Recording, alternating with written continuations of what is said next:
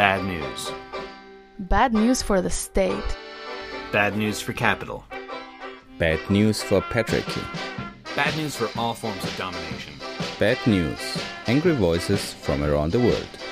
Our monthly info show from anarchist and anti authoritarian radio projects worldwide. If these news are bad, I don't want to be good.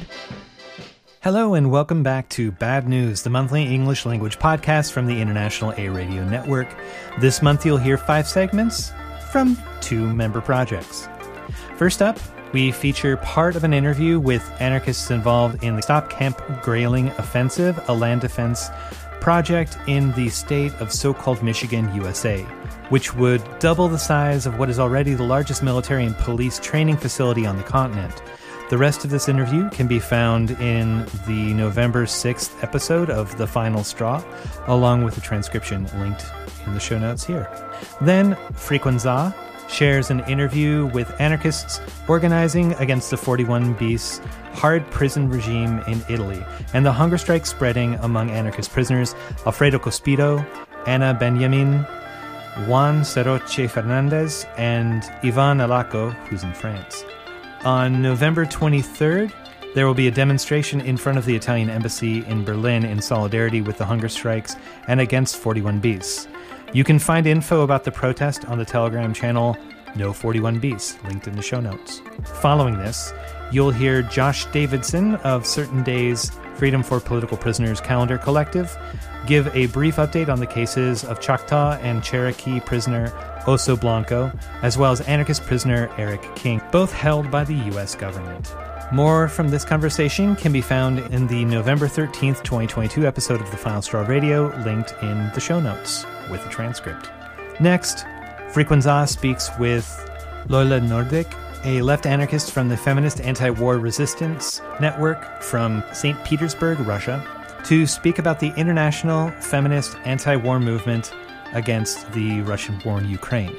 Finally, you'll hear Zachariah Jazz from so called Albuquerque, New Mexico, in the southwest USA, talk about mutual aid and the distribution of DIY alcohol burning heaters for homeless people with the project ABQ Heater Block.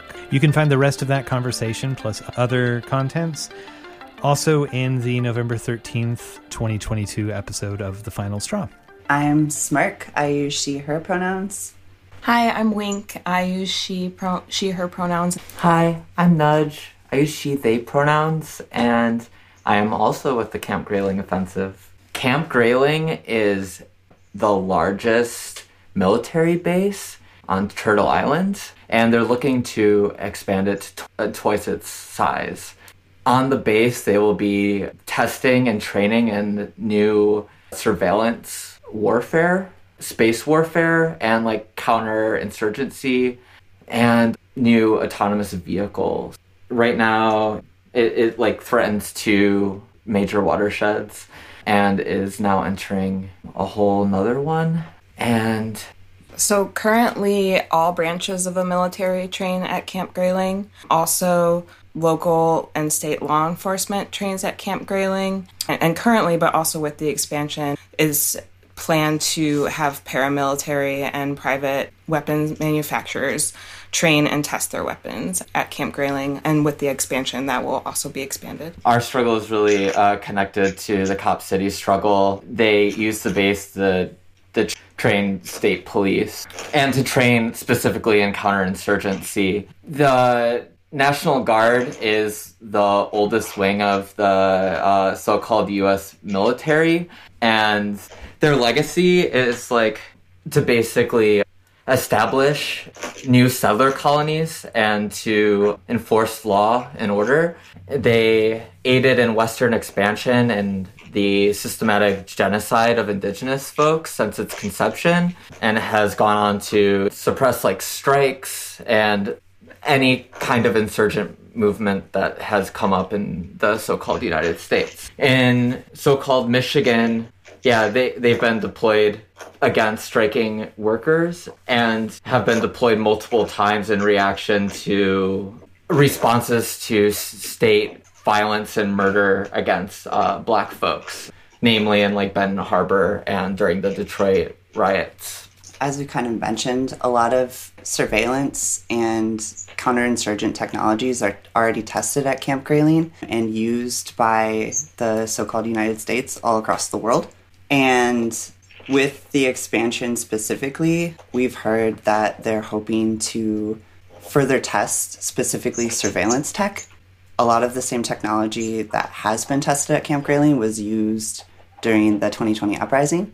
And we're also seeing an increase in interest in like autonomous vehicles and specifically the application of autonomous vehicles in urban warfare environments, which we can only guess what that might mean. The Michigan National Guard has had a pretty close relationship with the Latvian military for, I want to say, a couple decades. I don't know for sure.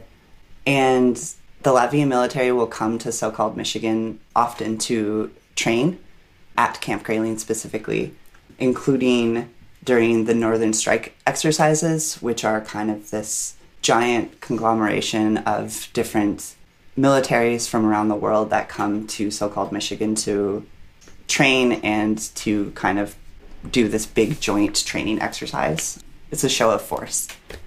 And something that I think is really interesting is the proximity that Latvia has to the war in so called Ukraine and how one of the reasons that military officials are claiming to want the Camp Grayling expansion is because of so called Michigan's similarities in natural terrain and climate to Eastern Europe.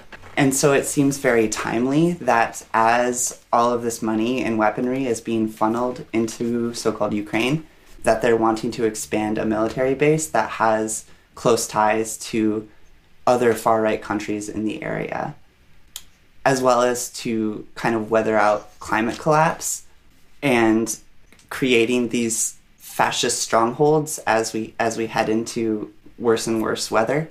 Something that is very interesting is that people that live around the base are very pro military, but they're also pro outdoor sportsmanship. Um, so a lot of people are actually against the expansion, but they're not anti military, and they make that very clear. There are certain instances where they do tie in the police to that, but I think that because it's the military, people are more willing to, to say no.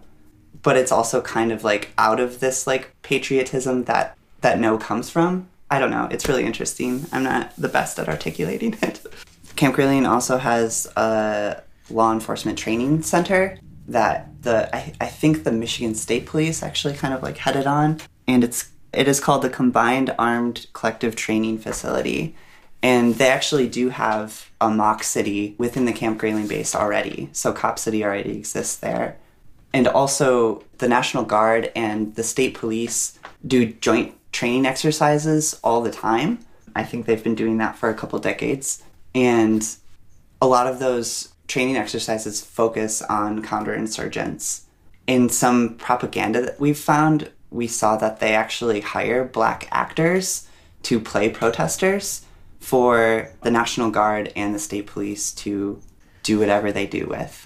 And on top of all that, there is also a juvenile detention facility located within the area that Camp Grayling actually currently occupies. It's called the Shawono School, and they are uh, a maximum security youth detention center that focuses mostly on youth that have histories of problem um, sexual behavior and um, drug crimes. They are known to be the, one of the facilities with the highest rates of uh, sexual assault on the youth by the staff of any facility in the so-called United States.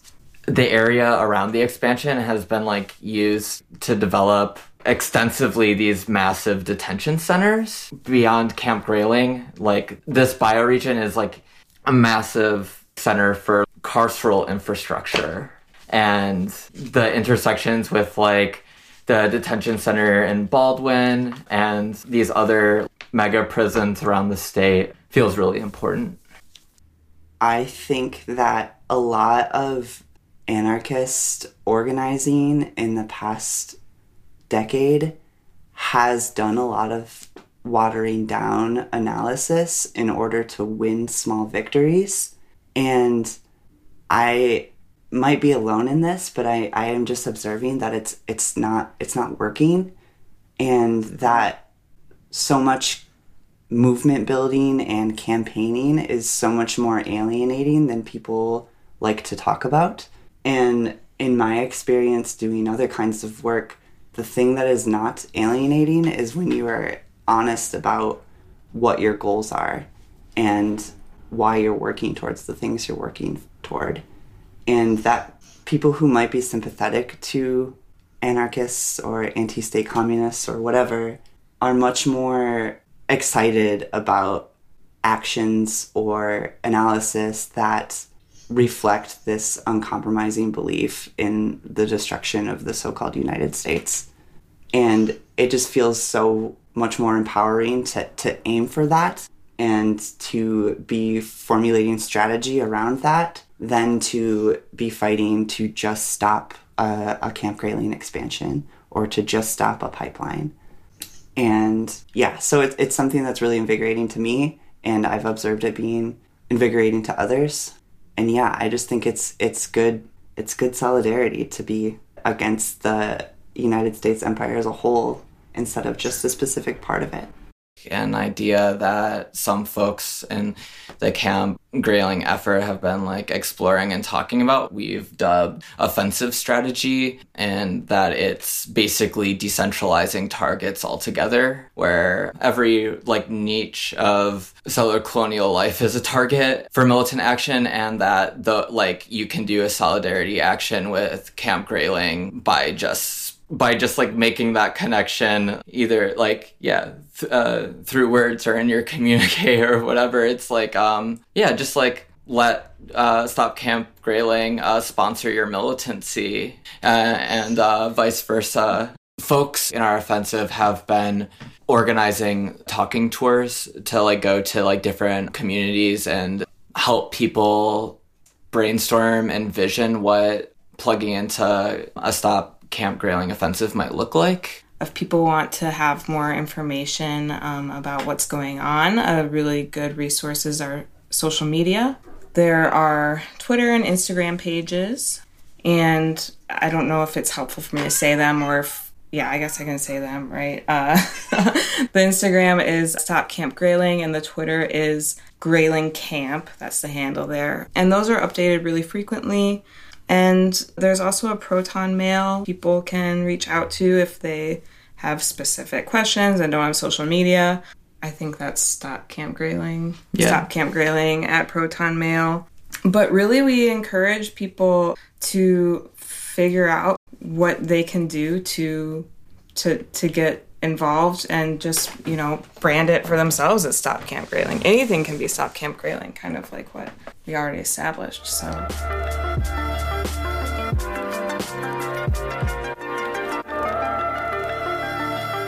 All right, I'm sitting here with some comrades involved in the campaign against the 41 bis regime in Italy. It's a prison regime.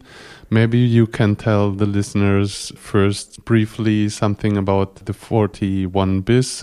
What is it and what is it designed for? Uh, so 41 bis, uh, and that is, I think, the first and most important thing to say is a form of torture. It's a form of uh, legalized torture that the Italian state is using. And uh, what it is technically, it's a prison regime. That means it's a regulation on how prisoners spend their time in jails. And it consists in a complete isolation of one person uh, from the outside world and also from the other prisoner inmates.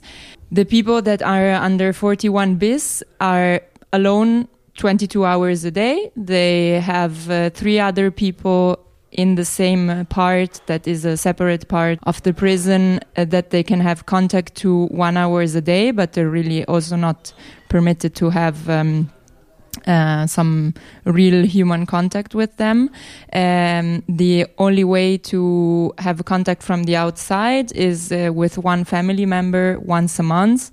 And everything that gets in and out is controlled. Also, their daily activity is controlled, so they're filmed all the time, 24 hours a day. And uh, one of the things that uh, is also really terrible for the people is that this is not a condition of isolation that is given for some months or from some period of times, as it is very common in other prison systems, but uh, it's something that you get if you are considered to be involved with some kind of, of association that you can have contacts uh, to the outside with, and it's done to break down these contacts. And uh, so it's something that doesn't end until you do not give information about this organization or about other people. And so you collaborate with justice. So it's a type of complete isolation um, that lasts for years and years. And is it designed especially for some uh, group of people or something? I mean, there's similar laws in other countries as well, like in Spain, the F type prison. Maybe, I don't know if it's comparable or in Germany there was uh, similar things against, used against the uh, RAF and uh, this was exported to other countries as well. Uh, was there a certain group of people uh, it was designed for this kind of law and against who is it used nowadays? So, uh, yes, it was designed more for people part of mafia in the 90s was a part of new regulation on jail. And uh, and they designed it after a big developing of uh, mafia and uh, especially in the south of Italy with uh, some massacre that they did. And uh, it should be in that moment a kind of emergency um, measure that then they kept until now and um, on for for the political prisoners they started uh, in beginning of 2000 to use with the new Brigate Rosse. And they are still in this regime since 20 years. If we want to compare with uh, out of Italy, I could say that uh, yes, in uh, Spain we have uh, example of isolation that is not really like that re regime because the regime is not just isolation; is a step more and um, uh, maybe also we could compare with RAF in Germany, of course, that is from 70s and 80s. So if we think that society should uh, uh, uh step more in a, in a direction of human rights, it's not because we are uh, going worse and worse in that uh, sense. Now the point is that this 41 bis is also used as preventative measure. So also in preventative prison, they can give you, even if you are not at the end of the trial and they are not sure that you did what they, they imagine that you did as a crime and um, yes the, the the aim now in particular uh, because now we will speak on uh, on anarchist movement it is that uh, they want to cut the communication between the comrades inside and the anarchist movement yeah, this is a really crucial thing from my point of view in anarchist movement that the people which are inside can participate in the movement. That's a really um, harsh instrument to to fight against anarchist movement. Um, maybe you can tell listeners also something why you started your campaign now, because as you said, the um, regime exists since quite some years now, but now you started the campaign against uh, 41 bis. What's the particular reason for it? Um, yes, a particular reason uh, is that a comrade, uh, Alfredo Cospito, He's an anarchist comrade. He's in his uh, regime since the um, 5th of May of this year. And Alfredo, I mean, he was already in jail. He's uh, for 10 years in uh, in jail for uh, be accused of uh, be a part uh, of a subversive association uh, for the purpose of terrorism and in the Scripta Manent operation and uh, before he was accused, uh, sentenced for uh, have shooting a leg of uh, one important uh, uh, person from the Ansaldo Nucleare. And Alfredo is a comrade that during these years of jail was always um, communicate, uh, be a part of the anarchist uh, debate. Uh, uh he was uh, reading articles and uh, books, and so he was very present. His contribution, and now it's clear the state want to cut this relation, this contribution that he gives to the anarchist movement, and so that's why they put him in the 41 bis. So, can you maybe tell furthermore about uh, the hunger strike he did? I, as I heard, he he's doing a hunger strike against this regime he is in now. Yes, um, and now from the 20th of October, Alfredo uh, started a hunger strike against the 41 Bis and uh, against the uh, ergastolo ostativo. There's a kind of uh, life uh, imprisonment uh, sentence.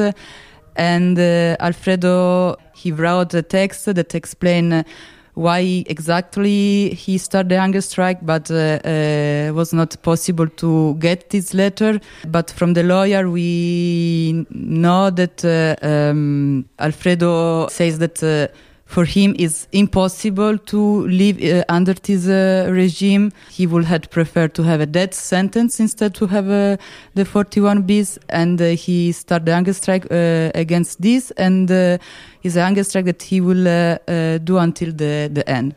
Now he's not getting any kind of supplement, like not sugar, salt, vitamin, mineral, nothing. He's just drinking water, and uh, we will uh, see how the hunger strike will go. Uh, yeah. And also some other comrades are in solidarity with him and started an hunger strike. Anna, Juan, and uh, Ivan from France, Ivan. And uh, yes, so we will see now the conditions of Alfredo are that he lost uh, uh, 18 kilos. He has also health problem like before the hunger strike. So we will see how it's going on because as far as we know, he wants to continue till the end. And yes. So that's a really urgent situation, and as we know, like the support from outside is a really crucial thing to to fight this uh, prison regime. And can you tell a little bit if there's things going on already to support the comrades doing the hunger strike, and um, yeah, how people can join uh, this kind of actions, or what can people do to support the comrades in prison? Yeah, so there has been an international call of solidarity that has uh, been spread over the last weeks, and uh, we think it's really important that everybody who wants uh, to support uh, Alfredo's struggle um, just also acts uh, autonomously regarding this call. There are a lot of different things one can do to bring his name, his face, uh, his story into the public and in different contexts, and that's very important. We're going to organize a demonstration on the 23rd of November in front of uh, the Italian embassy, and uh, we're of course inviting everyone to join. But also, if you're not in Berlin, uh, you can do whatever you feel like uh, to support this. And uh, there is already a lot of things going on uh, to bring the story outside. And uh, we think it's really important, yeah, to spread this news and to show also in different ways how important it is, it is to us and uh, also to a general anarchist movement it should be because it's a really tough situation it's the first time also in italy that is applied to an anarchist prisoner so Is there something else uh, you want to add to the interview? I think it's really important that, uh, I mean, uh, we stress the fact that Alfredo now is in hunger strike and we need to support him and to solidarize with him. But uh, at the same time, this is something that affects all of the anarchist movement. And it's important to go beyond division and also all of the political movements because such a huge, uh, massive tools uh, for repressions are not going to be used only against him. They're going to be widened and widened. And uh, what is under accusation in this moment moment is not only him, but also his communication and uh, his uh, contributing to an anarchist movement that it is self put under attack. So I think this is also key to understand why it's so important in this moment to show solidarity and to support the struggle. We have an international Telegram channel that you can check, No 41 Bis. You find it, and uh, that's it. So thanks a lot for the conversation that you took the time to talk with me and uh, I wish you a lot of strength for the ongoing struggle and I hope a lot of people will join the campaign. Thank you. Thanks.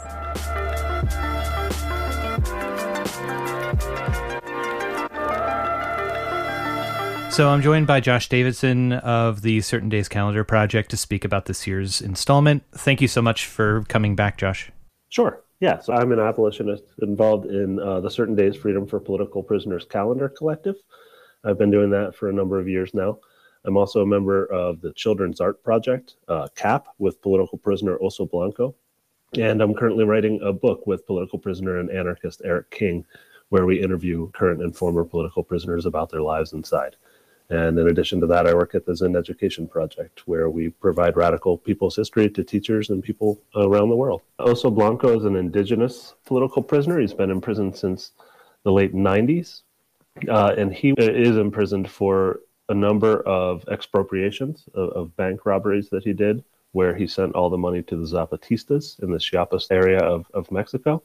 And he's still in prison today in some of the harshest uh, federal prisons in the country and he wanted to come up with the idea of using indigenous artwork from people in prison to support the Zapatistas. So what we did was create greeting cards and, and, shirts with this artwork, and all the money raised goes to the to to children and people with the Zapatistas. And um, Oso Blanco is Cherokee, right? Yes, true. And Eric uh, Eric King is an anarchist an anti-fascist political prisoner who's going on 10 years in prison now. He should he's expected to be released in a little over a year and he was in prison for a politically motivated act of property destruction following the police murder of Michael Brown in in 2014. Do you have any updates on the situation where Eric King is at and like people may recall that you and I spoke some months back. God yeah. Uh, about yeah. Eric's situation um, and his you know how despite like successfully challenging charges of assault on an officer against a bad lieutenant if you will in the bureau of prisons like he's he's been getting diesel therapy around a bit. But can you talk about like where he's at right now and what his mail status is and any other such um, i'm happy to say that he is getting mail and able to send mail as you said prior to his case he'd been going through hell and shipped around the country He'd been in solitary confinement for four years, at least, uh, go over four years, I believe. And this is all for an act of property destruction in which no one was harmed uh, or anything like that. But he did, uh, you know, he was found not guilty in this case of abuse against a guard. And he's a medium level prisoner, meaning he shouldn't be in the strictest of prisons. But after this court victory, he was sent to uh, Florence AdMax, Administrative Maximum, and that is the most supermax prison in the country. It's the harshest, the most secure, the most guarded, and and he is there now. Um, he is basically in a cell t- 23 hours a day. There's double doored, but he is able to get mail and books. His support team just received a letter from him the other day, and by the time this airs, everything will be up on his website. There's a new poem, a new book list where you can send him books and a whole bunch of really new new stuff from him about being in AdMax and, and his hopes for you know for when he gets out in about a year. So I, I highly recommend writing him, checking him out if you haven't already. Uh, his website is supportericking.org. And yeah, yeah. He's also got some YouTube. He's a, he's a great person to write to. He's all over the place. He's got many interests. He's got YouTube uh, playlists of his favorite songs, and and yeah, I highly recommend writing to him or to any of the people locked inside today.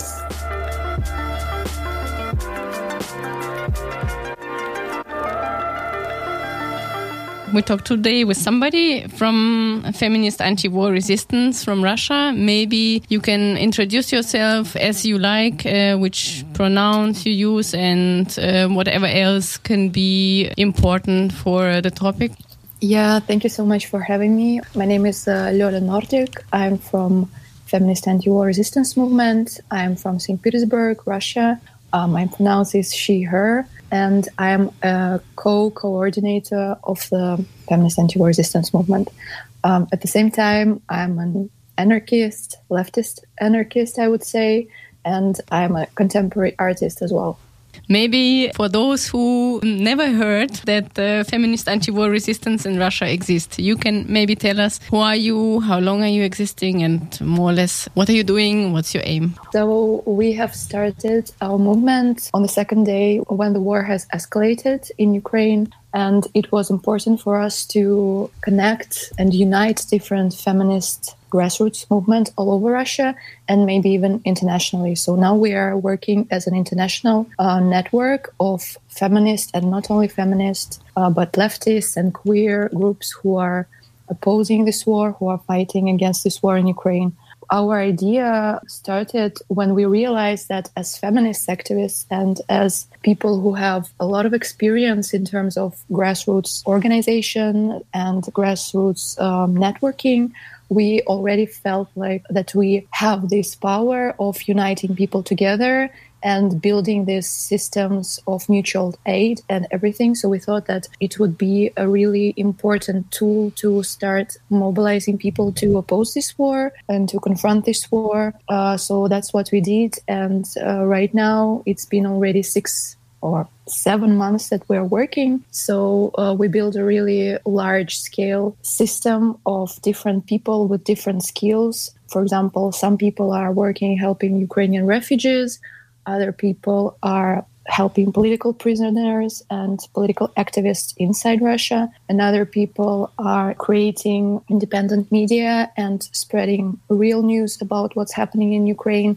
among people in Russia, because maybe you know that there is a lack of information for a lot of people because there is a propaganda issue in Russia and uh, Russian officials, Russian authorities, they try to block all the independent media.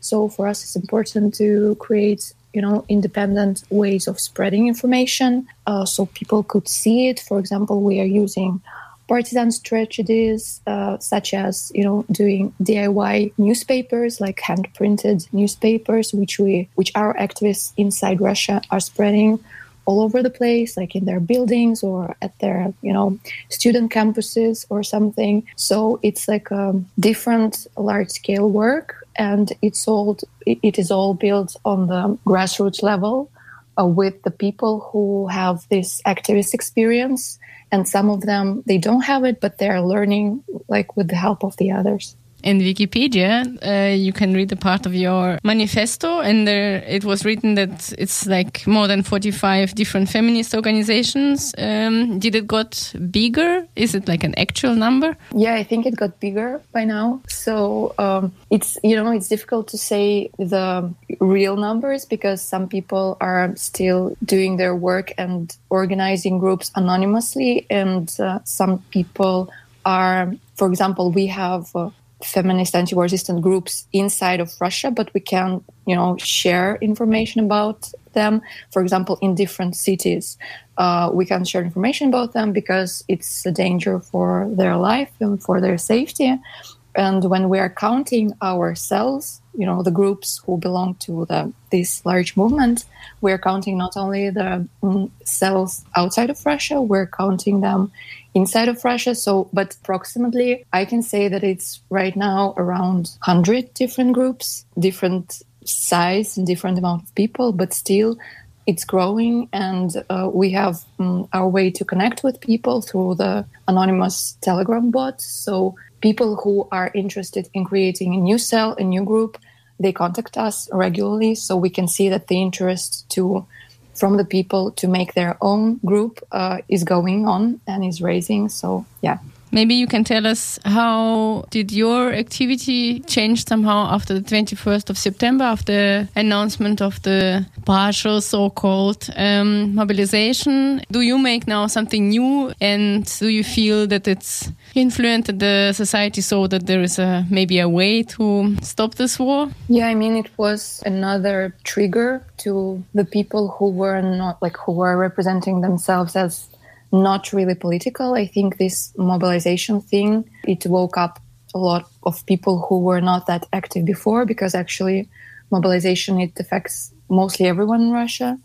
So I think it was a good start to, you know, to bring into the activist work, the anti-war work, more people in terms of this thing we just figured out that we have to work with this issue and that we have another direction of our work in terms of mobilizations because a lot of people they don't know actually their rights and uh, they're panicking. They don't know the laws. They don't know how can they really you know escape mo- mobilization. How can they not to get mobilized uh, without their consent it is hard, you know, for people to understand what's going on because they're not used to dig into this kind of information on one hand. And on the other hand, we have the authorities who keep, you know, threatening people and who keep uh, spreading misinformation exactly to, you know, confuse people and to get them mobilized. So our work as activists to provide high quality information about what is right, what is wrong, what is the myth around the mobilization, what is the real issue.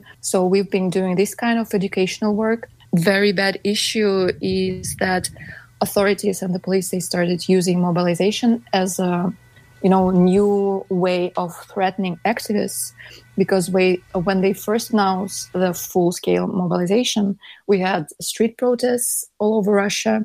Like you know the first night of the protests we faced uh, the situations when detained activists were like officials and authorities and the police they tried to get them mobilized. So imagine a person gets arrested at the street protest and in a couple of hours an official representative of the army comes to these you know police stations and tries to give these mobilization papers to these particular activists who were arrested. So they started using it as another threat. That's uh, when we realized that we also need to make our work of helping russian activists to flee the country more you know serious because we had situation when we had to rescue people who were at high risk of getting mobilized because they were arrested at the street protest. So right now we're doing it with other activists uh, from other groups and trying to relocate people temporarily so they won't be brought to the war zone because mm. of their activism.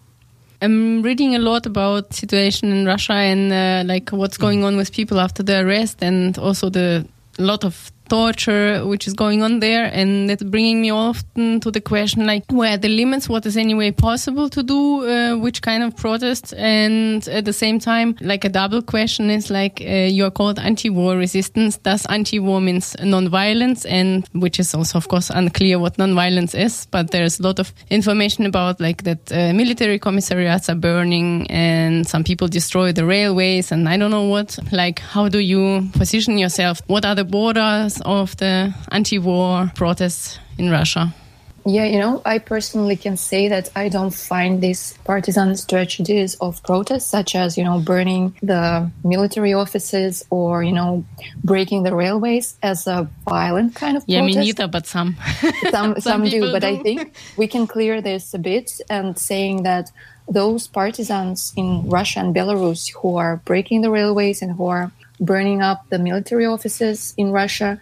They're mostly anarchist activists. And those partisans, they are very, you know, clear about how to do this and how to do this right with no human victims in the process. So when they're burning up the military offices, they're doing it, for example, on, during the weekend, in the night uh, when there's nobody inside the building, so no person will get hurt when they're breaking the railways, there's been already hundreds of cases during the last six months. And as far as I know, there were no victims because they're, you know, breaking the railway before these exact trains who bring military machines to the war zone are coming. So these are not trains with passengers. These are the trains, you know, like the technical trains.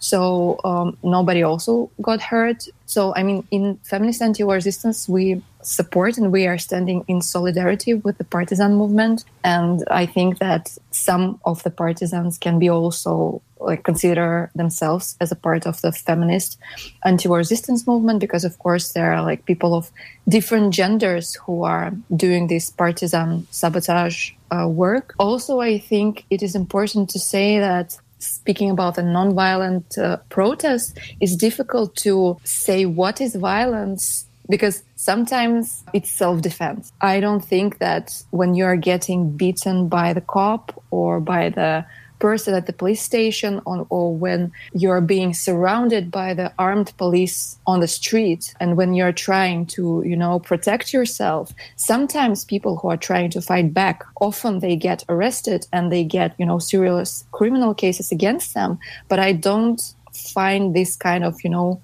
opposing the cops on the streets as a violent protest because I think this is basically self defense because most of the people, like all of the people who are protesting in Russia on the streets, there are people who have no arms, they have nothing, they're just standing there with their bare hands and they have to protect themselves from the police who are fully armed and there's like hundreds and thousands of them. How do people can join you?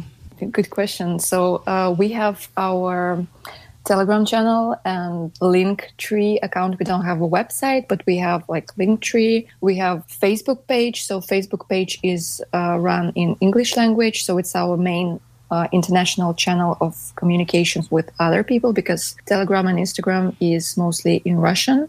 So if you want to join us, you can just, you know, type in on Facebook Feminist Anti-War Resistance Movement and find our Linktree and find all the information like our manifesto and how to join a group of feminist anti-war resistance in your city or how to support uh, support already existing groups and like share some of our materials and articles. And for me it's also important to say that you know we don't represent our groups in different countries outside of russia as you know precisely some groups where only russian activists uh, anti-war activists unite. Our main goal is to interact with local activists in different countries and in different cities mostly with feminist and anti-war activists to be able to think together how can we oppose this war and how can we share our experiences and how can we you know build this stronger anti-war network where people share their beliefs uh, in terms of gender equality and against discrimination of all kinds. And you know we also are having a big focus on the decolonial issues. So we're supporting people of different ethnicities and indigenous people in Russia as well who are also getting you know double oppressed when they're anti-war activists and when they're representatives of indigenous groups as well. So for us it's really important to find allies in different cities in different countries because we think that only together united internationally we can do something to stop this war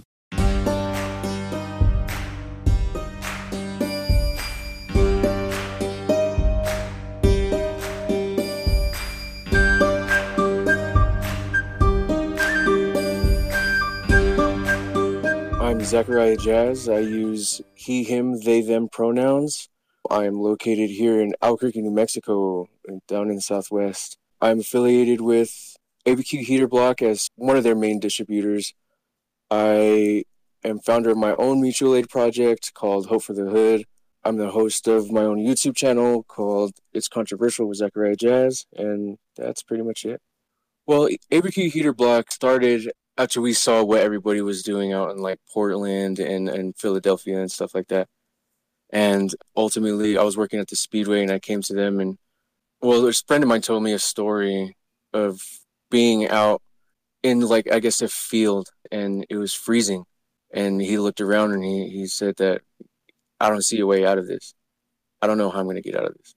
And I was like, it hit me. I was like, damn, there's a need. That's, that's reality. That's, that's reality. That's what it is for him and many others. So I came back to my friends who who make the heaters and I told them I was like there's a need out there, you know, we got to do something about it and it just so happened that we were able to find you know Portland uh, heater block out there in Philly. So they sent us a PDF file of how to build them.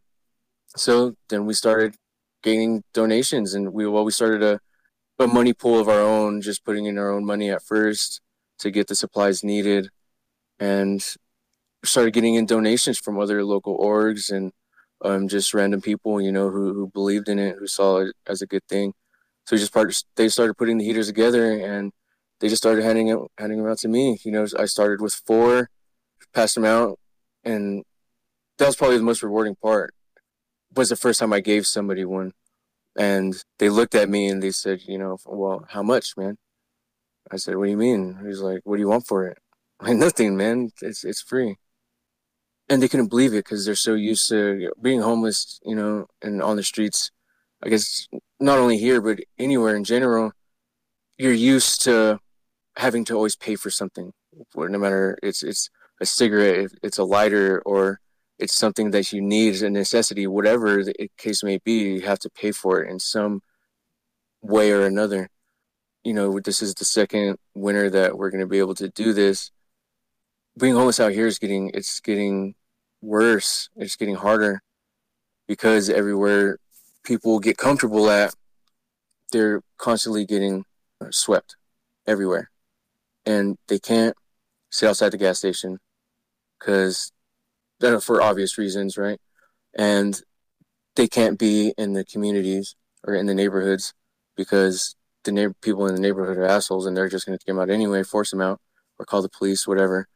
So they have to hide. They have to hide away. It's you know out of sight, out of mind, and it's constantly like that.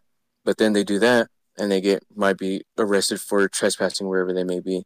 So it's like nobody's going to be happy or satisfied until all these people are arrested in jail permanently. That's you know the the language that they use would allow me to assume that they just want to lock people up forever. And obviously they can't we can't do that. You know, so the other solution is housing. And that's just not even available. We have a gateway center here, well it's called the Gateway Center, that has you know so many restrictions and rules and regulations and to even be able to get in you have to be clean for like three weeks and people don't have the the resources on the street to be able to get clean or have the luxury of having a safe place to even get clean to be able to get, gain access to the to the potential housing that the city is attempting to offer. So it's it's hard for them to to navigate and it's difficult. So and you know half the people they don't have IDs identification they don't have birth certificates social security cards or anything like that. And there's ways to be able to get their IDs without having you know birth certificate all that stuff or even a, a address, but it's that's still hard for people to do because a lot of them they don't have phones to be able to do certain interviews to get like because uh, healthcare for the homeless out here they'll give ID vouchers. If you're getting Medicaid through the state you can use your Medicaid card as proof of ID to be able to get an ID you know? But they can't even do that because they don't have the resources to be able to fill out an application or even a phone to take the interview. So it's really hard for people to to navigate this this system that is constantly working against them. Our our weather is kind of it's kind of all over the place because we are in a desert, but at the same time we are at the very end of the of the Rocky Mountain range. We are in the Sandia Mountains, and that's just right at the bottom of the Rocky Mountains. And we do have a river here. I mean, it's it's almost drying up because you know climate change and all that other things.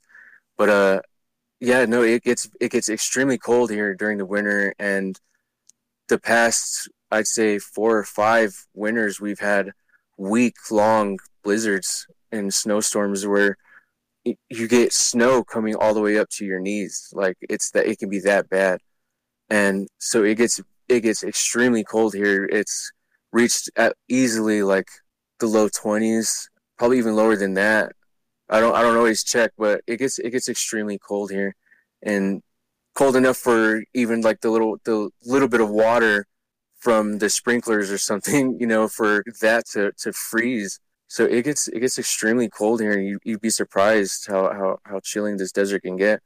So these heaters these heaters have been very very helpful for people.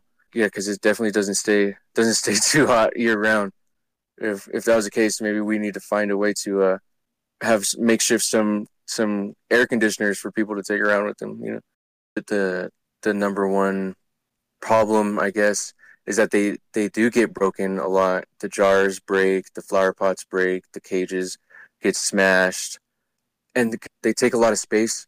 So uh, people who they have to carry a whole bunch of stuff already as it is, having to carry something else is is cumbersome and it can be inconvenient. But people who will prioritize that, you know, they will carry them around or they'll even stash them somewhere where they know they can come back and get them and it'll still be there. But in, I'd say from February to the end of winter, we handed out 10 dozen heaters total. And this winter, we've already started with 10 dozen. We've already passed out 10 dozen and we're reaching the, the end of our supplies without because we haven't been able to uh, bring in any more donations so far. But I think with all that being said, and you know the the reality of how fragile the heaters can be, I don't think there will ever come a point where we can stop, where there won't be a need to pass them out anymore because they do get broken in sweeps. They do get broken just from moving or even just being there, you know, being clumsy or something. They do get broken. But I mean, if people were able to hold on to them or even just some of the components, it would make it a whole lot easier for us to be able to. So you can find uh, ABQ Heater Block on Instagram at ABQ Heater Block. We put together build parties when we do have the funds to be able to hold them. That's how we were able to just make 10 dozen heaters this winter so far, uh, so in such a short amount of time. Yeah, just that's it. That's pretty much it.